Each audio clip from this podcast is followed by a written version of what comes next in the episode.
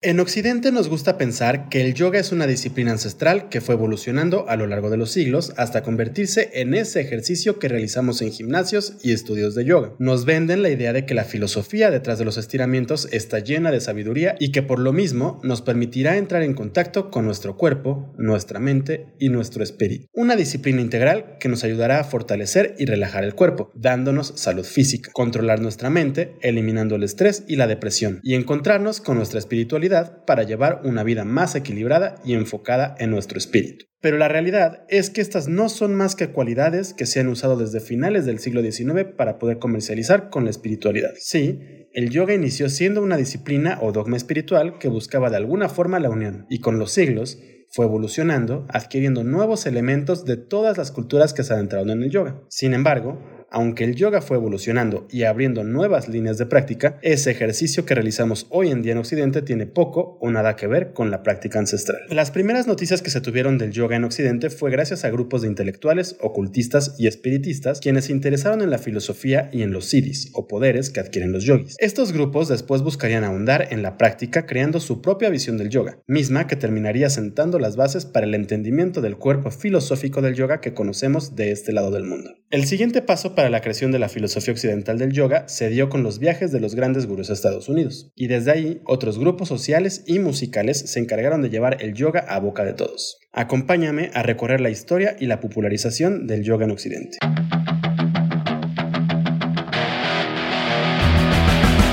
Yoga una disciplina ancestral que se convirtió en uno de los negocios más lucrativos de la industria del fitness. ¿Cómo es que esta técnica antigua se convirtió en un negocio espiritual? ¿Realmente es yoga lo que practicamos hoy en día? ¿Qué chingados es el yoga? Yoga y más allá. Un podcast en el que buscamos entender la evolución de la práctica de yoga desde su filosofía ancestral hasta la práctica postural contemporánea. Acompáñanos a profundizar en esta práctica, entender sus conceptos y desmenuzar su historia.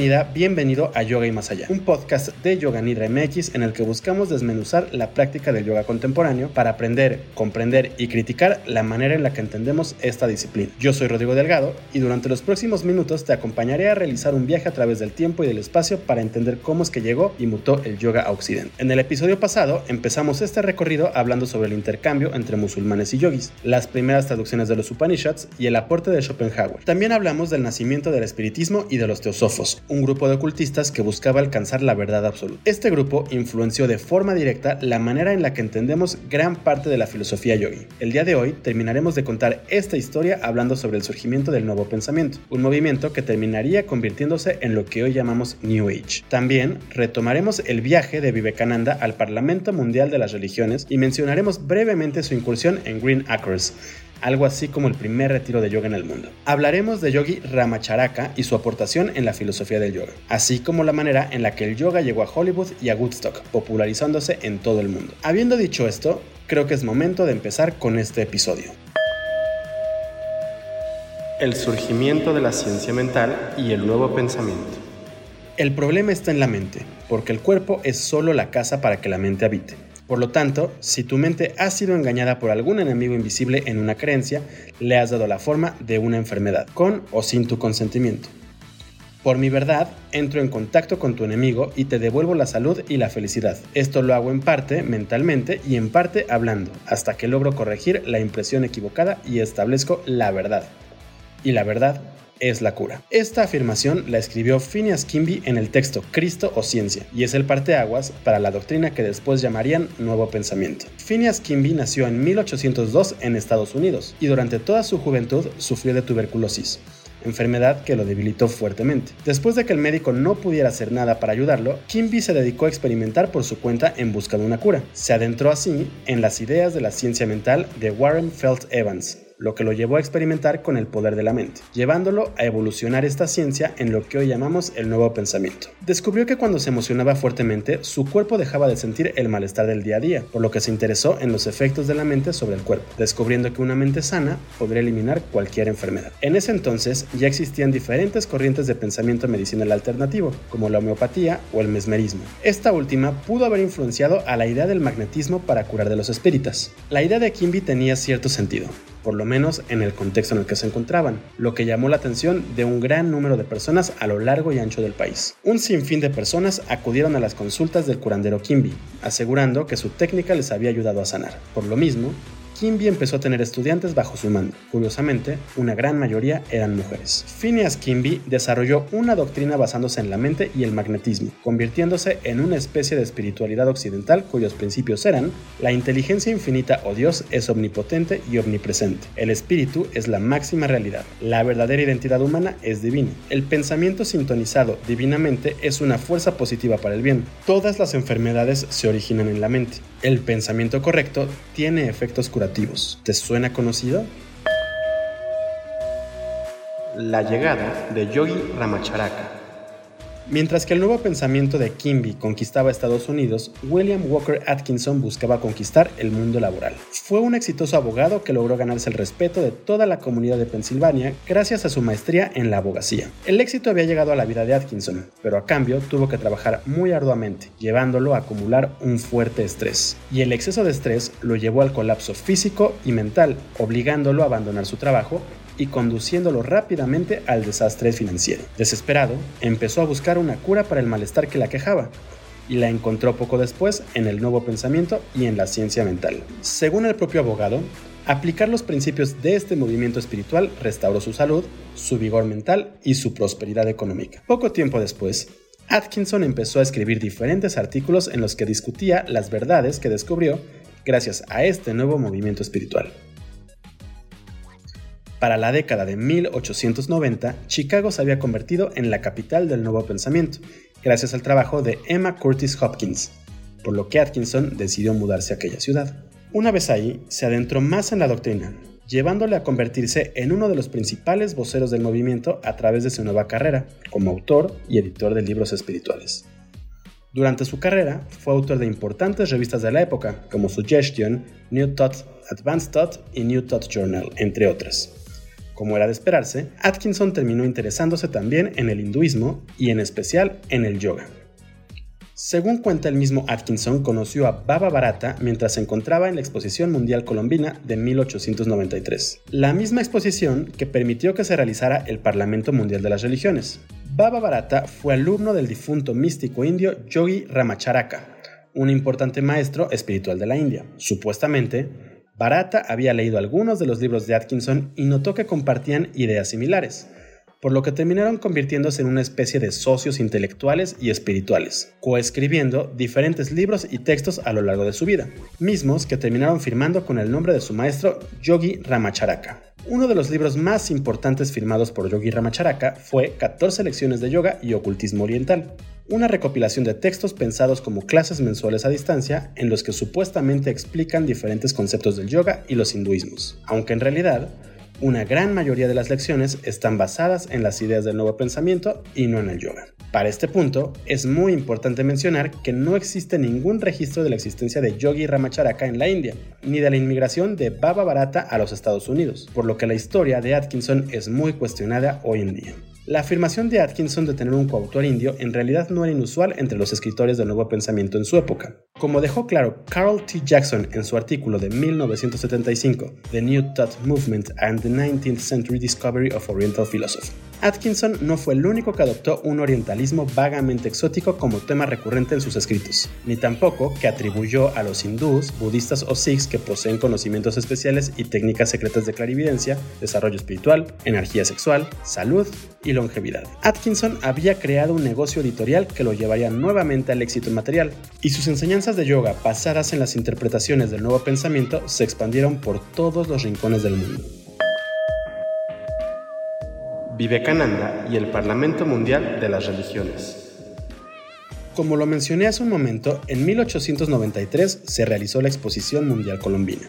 También conocida como la Feria Mundial en la ciudad de Chicago. Esta feria buscaba celebrar los 400 años de la llegada de Cristóbal Colón a América, recopilando una muestra universal en la que 51 países participaron mostrando lo mejor de sus culturas. Como dato curioso, esta expo fue iluminada por la empresa de George Westinghouse Jr. usando la tecnología de Nikola Tesla, por lo que el inventor fue uno de los invitados VIP, lo que después lo llevaría a convertirse en un íntimo amigo de Vivekananda. Durante la exposición también se buscó crear un espacio de diálogo religioso a través del Parlamento Mundial de las Religiones. En palabras de Charles Booney, la finalidad de este evento era la de unir a todas las religiones en contra de toda irreligión y presentar al mundo la unidad sustancial de muchas religiones en las buenas acciones de la vida religiosa. Para poder cumplir con su objetivo, durante los 16 días que duró el evento presidido por el reverendo J. H. Barrows, se reunieron alrededor de 6.000 líderes, académicos, teólogos y representantes de casi todas las religiones reconocidas a nivel mundial. Sin embargo, aunque sí hubo líderes de un gran número de religiones, los ponentes fueron predominantemente cristianos,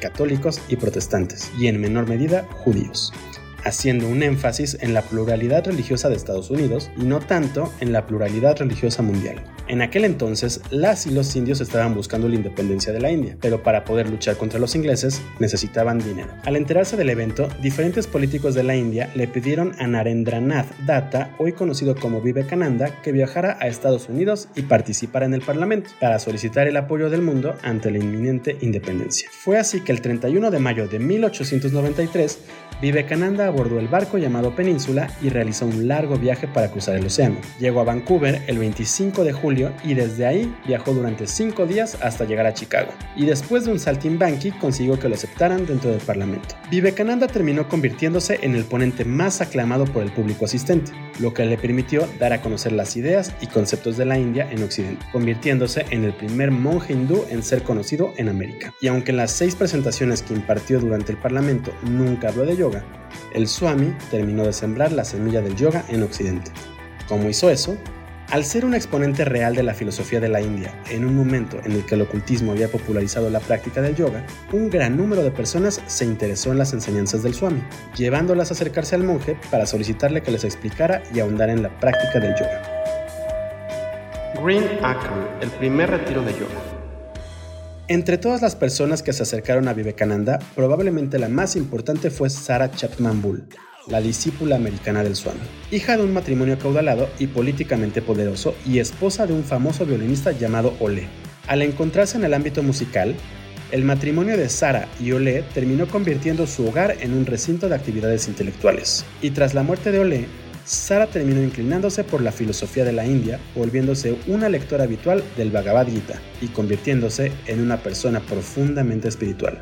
Acudió al Parlamento Mundial de las Religiones y tuvo la oportunidad de acercarse a Vivekananda después de sus presentaciones.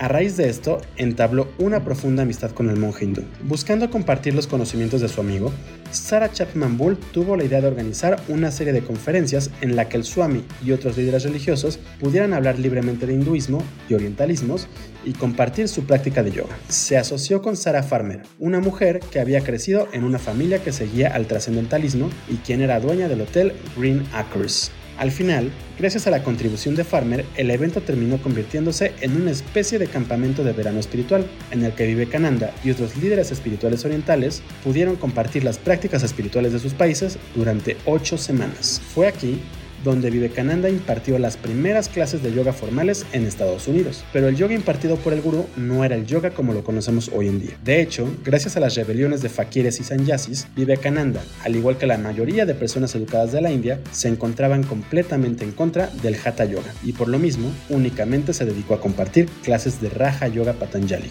sentando las bases para que los Yoga Sutras se popularizaran en Occidente y más adelante en la India, razón por la cual hoy pensamos que solo existe un camino de ocho ramas para alcanzar el estado de unión. Las conferencias de Green Acres llamaron la atención de un gran número de intelectuales y trascendentalistas, que acudieron de todos los rincones del país para aprender yoga y filosofía oriental. Obviamente, esto llamó la atención de los pobladores de Elliot, quienes no vieron con muy buenos ojos las extrañas prácticas que realizaban los visitantes en los bosques. Aún así, no hubo ningún enfrentamiento entre pobladores y buscadores espirituales, permitiendo que se realizara el primer retiro de yoga en la historia de la humanidad. Yo lo sé, quizá no podríamos decir que el evento de las dos Saras fuera un retiro de yoga como tal, pero vamos. un montón de gente que se retira al bosque por unos días para practicar yoga y profundizar su conocimiento espiritual, a mí me suena a retiro de yoga. Los maestros y gurús de Hollywood. Mientras que Vivekananda se dedicaba a predicar la palabra del Raja Yoga en Occidente, Krishnamacharya y otros maestros empezaron a desarrollar el yoga postural del que deriva el Hatha Yoga que practicamos hoy en día. En otros capítulos ahondaremos en la historia de la práctica postural, explicando su relación con la YMCA, la lucha libre, la gimnasia sueca y la independencia de la India. Pero por el momento, solo mencionaremos que gracias a las exhibiciones que realizaba la escuela de Krishnamacharya a lo largo y ancho del subcontinente, un gran número de periodistas y europeos terminaron interesándose en las prácticas de contorsión y en la fuerza de los yogis posturales. De pronto, los periódicos y revistas europeas y estadounidenses empezaron a llenarse de fotografías con las hazañas de los yogis, por otro lado, Pierre Bernard, de quien hablaremos en otros capítulos por haber popularizado la idea del Tantra y protagonizado el primer escándalo sexual del yoga, demostró el control mental al que te puede conducir el Hatha Yoga ancestral, como el que se describe en el Hatha Yoga Pradipika o el Shiva Samhita, realizando el Kali Mudra. Y no, no me refiero a los mudras o sellos energéticos que realizamos con las manos implicando una intención durante la práctica de yoga o de meditación, sino al hecho de poder reducir la respiración y las pulsaciones a un grado tan bajo que son simplemente indetectables, entrando en una especie de trance mortal muy similar al de la catalepsia. Esa enfermedad que ayudó a que naciera el mito de los vampiros.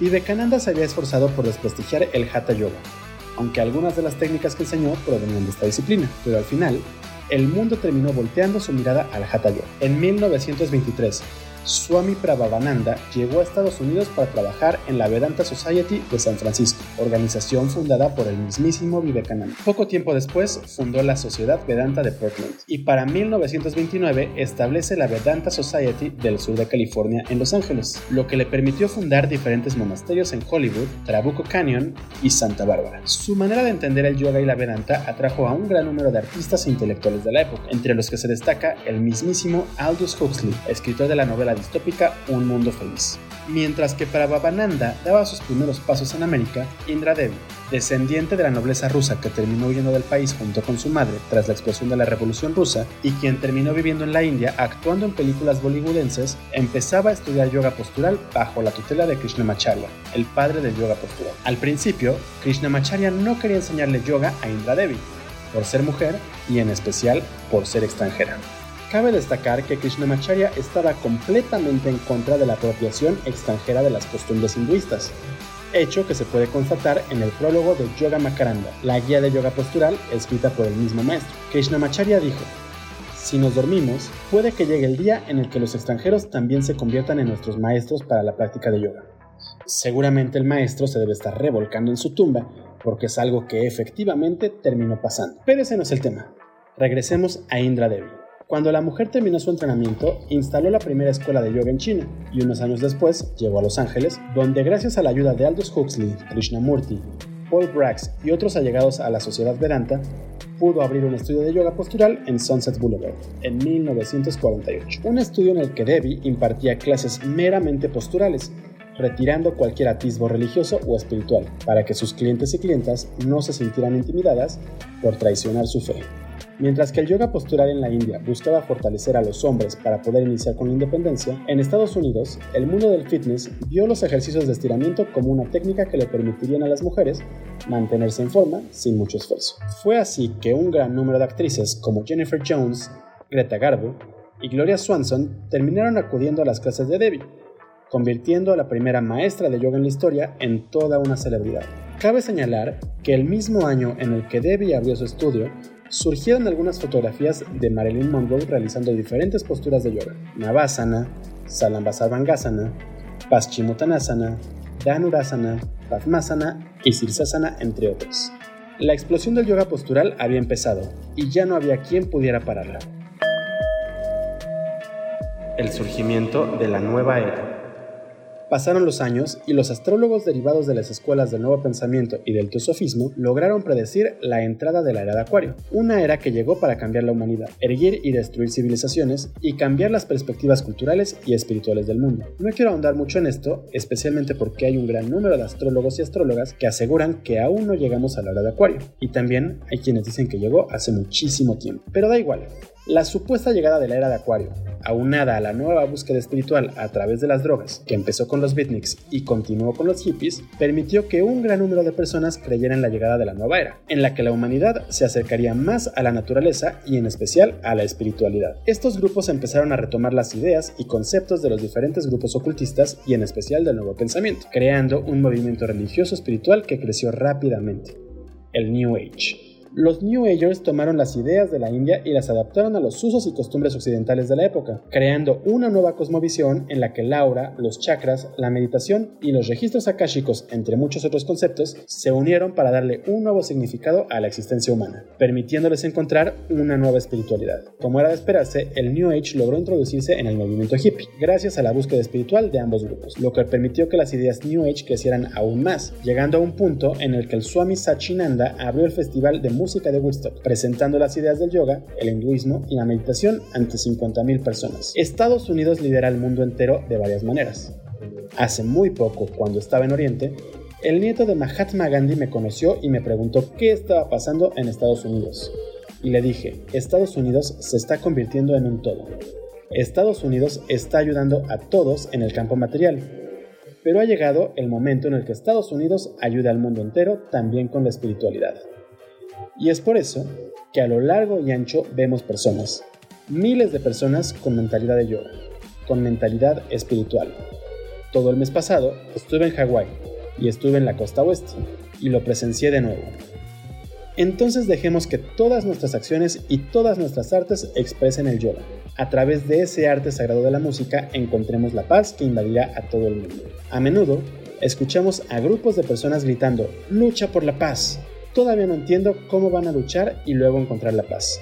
Por lo tanto, no luchemos por la paz, sino que encontremos la paz dentro de nosotros primero, dijo Satyananda en su discurso inaugural. La meditación trascendental y los Beatles. En 1960, aprovechando el boom de los gurús, Maharishi Mahesh Yogi llegó a los Estados Unidos para enseñar una técnica de yoga y meditación a la que llamó ciencia de la inteligencia creativa. Este modelo lo llevó a ganar mucha popularidad, permitiéndole fundar el movimiento para la regeneración espiritual, mismo que se terminaría convirtiendo en la meditación trascendental. Además de ser un movimiento internacional, la meditación trascendental es una técnica que consiste en la repetición de un mismo mantra sagrado durante 20 minutos, permitiéndonos entrar en un estado profundo de meditación de una manera fácil y sencilla. Su objetivo es el de trascender los pensamientos, recorrer el interior de cada uno más allá de las ideas que forman la mente, para alcanzar un estado mental libre de cualquier proceso de pensamiento, alcanzando un estado de completa relajación. Ahora hablemos brevemente sobre los Beatles, uno de los grupos más importantes en la historia de la música. Resulta que en 1965 conocieron a Swami Vishnu Devananda, el fundador del Sivananda Yoga, mientras filmaban la película Help en Bahamas. Después de que les regalara una copia del libro ilustrado del yoga, George Harrison quedó fascinado con la idea del yoga y empezó a adentrarse en esta disciplina y en la filosofía oriental. Al año siguiente, Harrison ya había adoptado el vegetarianismo y viajó a la India para aprender a tocar el sitar con el maestro Ravi Shankar. En aquel entonces, Patty Boyd, esposa del músico, escuchó hablar sobre el Maharishi Mahesh Yogi y después de adentrarse en sus ideas, decidieron comprar entradas para que los Beatles pudieran ver al gurú en una presentación que daría en Londres. Todos quedaron tan impresionados con la meditación trascendental que decidieron viajar hasta la ciudad de Rishikesh, donde se encontraba el retiro religioso del Maharishi, lugar en el que también se encontraban personajes como Mia Farrow y Mike Love de los Beach Boys. Durante el retiro, John Lennon y Paul McCartney compusieron varias de las canciones del White Album, inspirados en las enseñanzas del ocultismo de la India. Desde antes de realizar su viaje a la India, los Beatles ayudaron a que la fama del Maharishi se elevara por los cielos, permitiendo que las ideas del yoga y la meditación llegaran a todo el mundo occidental. Pero después de dos meses de permanecer en Rishikesh, John y George empezaron a decepcionarse de su guru. Empezaron a sentir que todo lo que predicaba su maestro de yoga y meditación, bajo el ideal del Raja Yoga, no eran más que promesas falsas. Además, de acuerdo a varios testimonios, Maharishi se estaba aprovechando de su posición para acosar o abusar de las mujeres que acudían al retiro. Incluso hay quienes afirman que terminó abusando de Mia Farrow, pero esta afirmación nunca ha sido comprobada e incluso ha sido desmentida. Molestos por la actitud del gurú, y sintiendo que los había estafado, los Beatles decidieron dejar el retiro y regresar a casa. Y tras haber levantado sus sacos de dormir, Lennon improvisó la canción de Sexy Sadie, una oda a la hipocresía del gurú. El nombre original de Sexy Sadie iba a ser Maharishi, pero George insistió en que la canción no podía llamarse así. Además, tenían que evitar cualquier posible demanda del gurú, por lo que terminaron cambiando el nombre y modificando los versos, quitando la palabra Maharishi y sustituyéndola por Sexy Sadie. El yoga de BKS Jenner Mientras que los Beatles eran estafados por Maharishi e Indra Devi cautivaba Hollywood, B.K.S. Yengar también empezó a impartir sus enseñanzas en Occidente. Yengar empezó a estudiar yoga desde los 15 años cuando Krishnamacharya lo invitó a Mysore para que practicara yoga con él. Con la práctica constante, disciplinada y exigente, Yengar dejó todos sus problemas de salud y consiguió un cuerpo sano, fuerte y vigoroso. Y cuando estuvo listo, su maestro le pidió que fuera a la ciudad de Pune para compartir las enseñanzas del yoga postural. Fue así que Yengar empezó a dar clases, replicando el modelo estricto y agresivo del padre de yoga postural, adquiriendo fama en todo el subcontinente. Mientras que todos los gurús viajaban a Estados Unidos para adquirir fama y fortuna, Yengar llevó sus enseñanzas al occidente a través de Suiza. ¿Cómo es que llegó a Suiza? En aquel momento, Yengar daba clases a Jidhi Krishnamurti. En aquel entonces, Jengar daba clases a Jidhi Krishnamurti, uno de los filósofos y escritores más importantes de la India, y quien había sido elegido para ser el maestro mundial de la sociedad teosófica. Un día, Krishnamurti invitó a Jengar a Bombay para que pudiera conocer al violinista suizo Yehudi Menuhin, pues éste se encontraba muy interesado en el yoga. Gracias a los consejos que el maestro le dio al violinista, surgió una gran amistad, pues Menuhin logró superar su estrés en solo unos días. Y en 1954, el músico invitó a Jengar a Suiza para que diera algunas pláticas y clases de yoga. A raíz de este viaje, Jengar conoció a algunas de las personas más importantes e influyentes de Europa, lo que le abrió las puertas para ganarse la vida dictando conferencias y escribiendo libros con su visión simplificada del yoga. Fue así que el maestro decidió que debía alejarse de su enseñanza estricta y agresiva para crear el Jengar Yoga, un estilo mucho más amable que considera las limitaciones de quienes lo practican. En aquel entonces, un sinfín de gurús aprovecharon el tren del yoga y el ocultismo para propagar su visión de la filosofía y del yoga. Algunos de ellos lo hicieron de una manera honesta y desinteresada, pero la gran mayoría lo hicieron con la finalidad de ganar fama y fortuna. Entre estos últimos destacan dos nombres que deberían ser fuertemente cuestionados y criticados por lo que hicieron, Osho y Vikram Chaundi. El primero logró fundar una secta en Estados Unidos, misma que le dio tanta fortuna que terminó coleccionando automóviles Rolls-Royce y cuya sed de poder lo llevó a organizar un ataque bioterrorista. Y el segundo engañó al mundo para poder vender un nuevo estilo de yoga postural, el Bikram Yoga, estilo que lo llevó a crear un modelo de negocios millonario, mismo que pirateaba al yoga para beneficio de un privado, y también fue un depredador sexual que hoy en día se encuentra prófugo de la ley estadounidense, aparentemente viviendo en México. En este momento no ahondaré mucho en la historia de estos dos sujetos y en las de los demás falsos gurús que conquistaron el mundo, porque necesitaríamos dedicarle muchos episodios completos a esto. Por lo pronto, puedes ver los documentales Wild Wild Country y Bikram, Yogi, Guru Depredador. Ambos se encuentran disponibles en Netflix.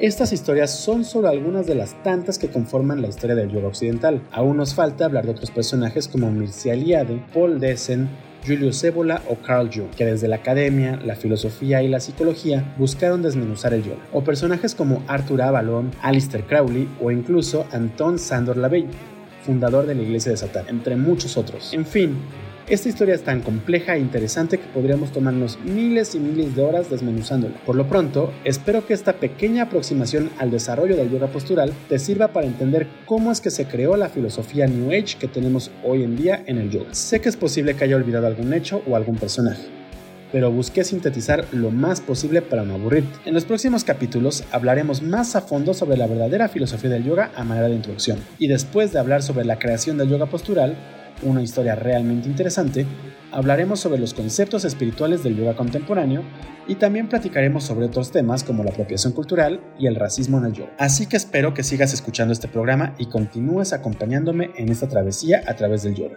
Recuerda que puedes dejarme un comentario en la sección podcast de yoganidra.com.mx o en la plataforma donde escuches este podcast. Puedes ayudarme a corregir algún dato, ahondar más en la historia o simplemente para comentarme qué te ha parecido esta entrega. Si quieres saber más sobre yoga desde un punto de vista un poco más crítico, te invito a entrar a nuestra página web yoganidra.com.mx y revisar los textos que subimos constantemente o seguirnos en nuestras redes sociales. Nos encuentras en Twitter, Facebook, Instagram y YouTube como Yoga Nidra Yo soy Rodrigo Delgado y espero que me acompañes en el próximo episodio de Yoga y Más Allá. Hasta pronto.